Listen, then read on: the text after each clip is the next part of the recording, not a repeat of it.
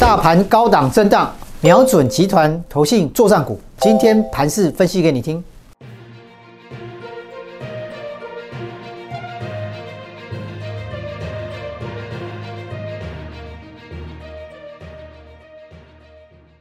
果你是第一次收看本节目的观众朋友们，一定要帮我们订阅跟开启小铃铛，这样才不会错过我们新影片上传的通知哦。欢迎收看 Smart 金融库，一起去投资，我是子宁。如果你是第一次收看本节目的观众朋友，请先帮我按下订阅跟开启小铃铛哦。那持续进入到年底，集团投资纷纷在这时间点进行做账动作。那有些之前买多的会获利了结，形成结账。那到底哪些是做账，哪些又是结账呢？今天很高兴邀请到富人哥帮我们解析哦。我们欢迎富人哥。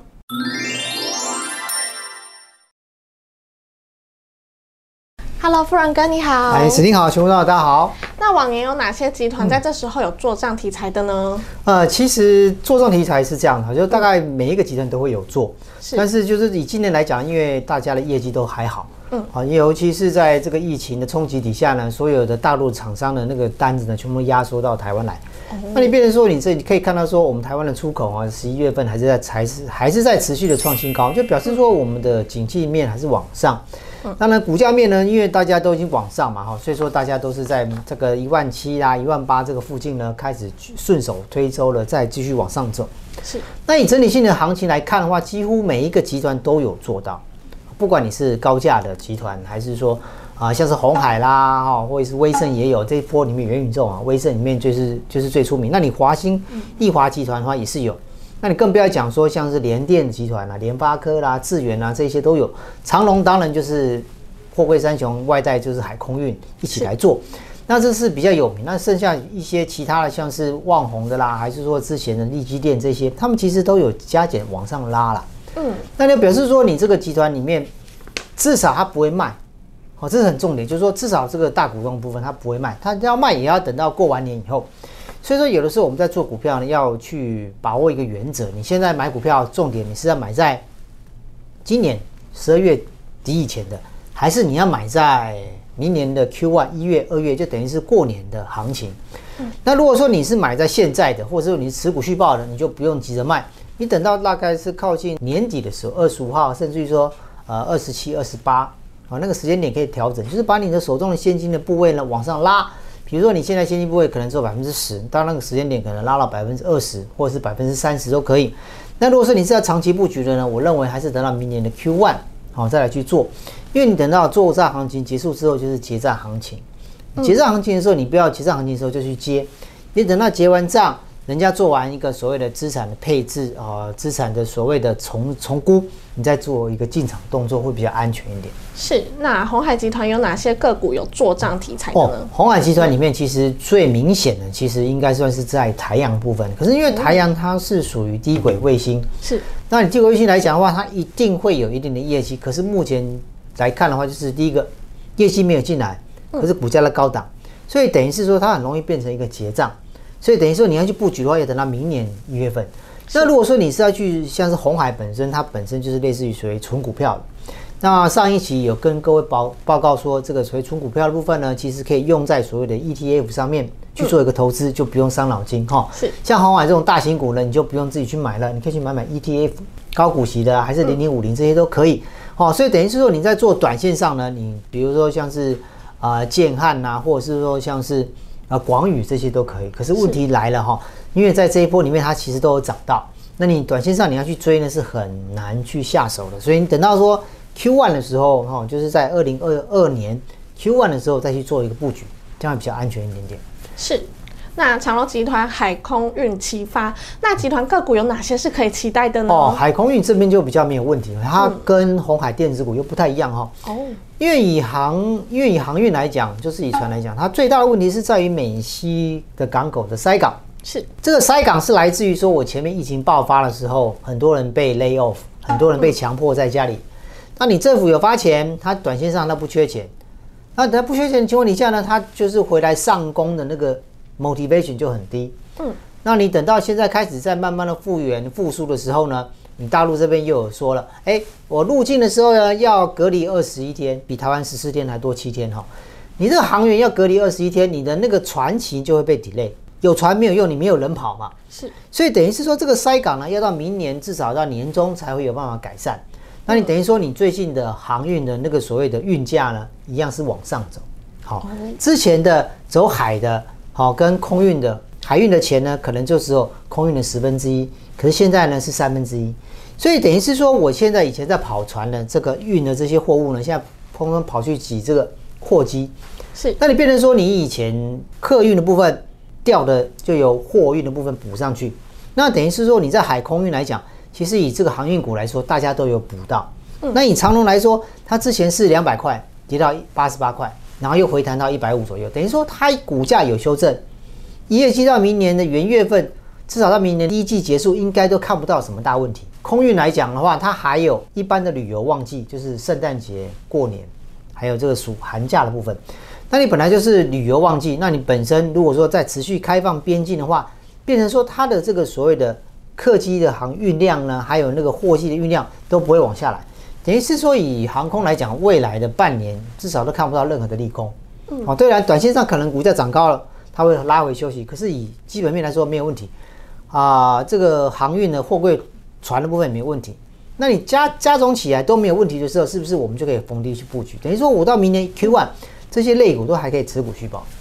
那元宇宙发酵，其中以威盛集团最威哦。那个股有哪些是可以留意的呢？嗯，威盛来讲，你当然就是以威盛为主。嗯，为什么这样讲？因为威盛其实它它它现在的业业绩是有改善的，业绩有改善，那表示说股价虽然高档，可是拉回来你还是可以逢低布局。可是宏达电就要稍微小心一点点。嗯，为什么？因为宏达电它业绩还是没有进来，虽然说它的 Vive 我知道它的出货量有增加，可是它并不是每个月增加个二十万台、三十万台嘛。第一，它产能上不去。产能上不去，你的出货量，然后股价又在高档，你很容易就是说你去买了，你套住，你很难解套。嗯，你要等到元宇宙发酵，那可能到明年后年去，等到二零二三、二零二五才发酵，那你等于你要你要你又要再套个一两年，那不得了了。你你不见得有那个耐心的，所以说你在买这些个股时候，整个集团里面还是要看以有业实时的业绩为主。好，有题材没关系，你题材当然我财报还没出来嘛，一定是画梦。那你等到明年 Q one 的时候，二零二二年的 Q one，你一月十号就一定要公布季报嘛，等于说你年报几乎就可以出来。那如果你还是业绩没进来，出货量还是没增加，你股价就会面临一个大幅度的修正。所以等于是说，你很容易在元宇宙这个概念里面，很容易在明年的 Q one 会面临一个很大的结账行情。那你结账行情一旦出来的时候，你就不能去 DJ 哦，听不清楚？结账行情出来的时候是不能去 DJ 的，你真的要接，等到 Q one 结束。为什么？股价下跌是一段，整理是一段。回回升是一段，所以你下跌很快，可能一个月、两个月，整理可能要三个月到四个月，所以等于到明年的年中，它的题材可能还会再起一次，可是你最少要等到那个时间点，所以等于说这样子来看的话，你电子股短线上就不要碰它，等于是反而是船产啊、钢铁的航运这些可以来作为一个考虑的部分。是，那国际股市震荡，现在国际股市的本益比是过高的吗？啊，其实以国际股，当然以伦敦或是有纽约来讲，纽约现在大概都是二十五、二十六倍，伦敦三十倍，他们其实是过高，没有错。嗯。可是重点就来，你今天要 Q E 结束，Q E 结束之后，本益比就会被修正。为什么？因为它会做资产重估。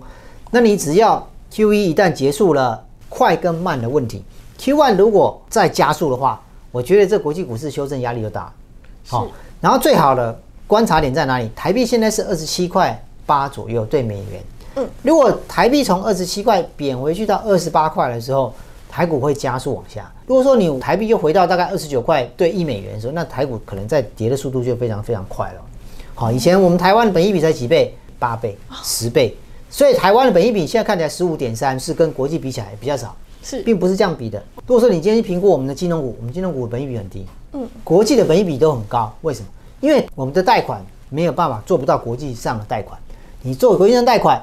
一定有人跟你说洗钱呐，一定有人跟你说，哎呀，这个不行贷啊，那个不能贷，你贷不出去，因为你再贷个几千亿台币，在国际上也不过几百亿美金，人家在贷是贷几千亿美金，我们台湾的金融股是做不到这一点的，所以我们本一比拉不上去，我们唯一能够高的本一比就只有电子股，可是问题点你就问题点就来了，高价电子股全世界都是一样，你等到 Q E 结束，区块链的部分要修正，你一旦修正的时候，台湾的板卡厂就倒霉，台湾的伺服器厂就倒霉。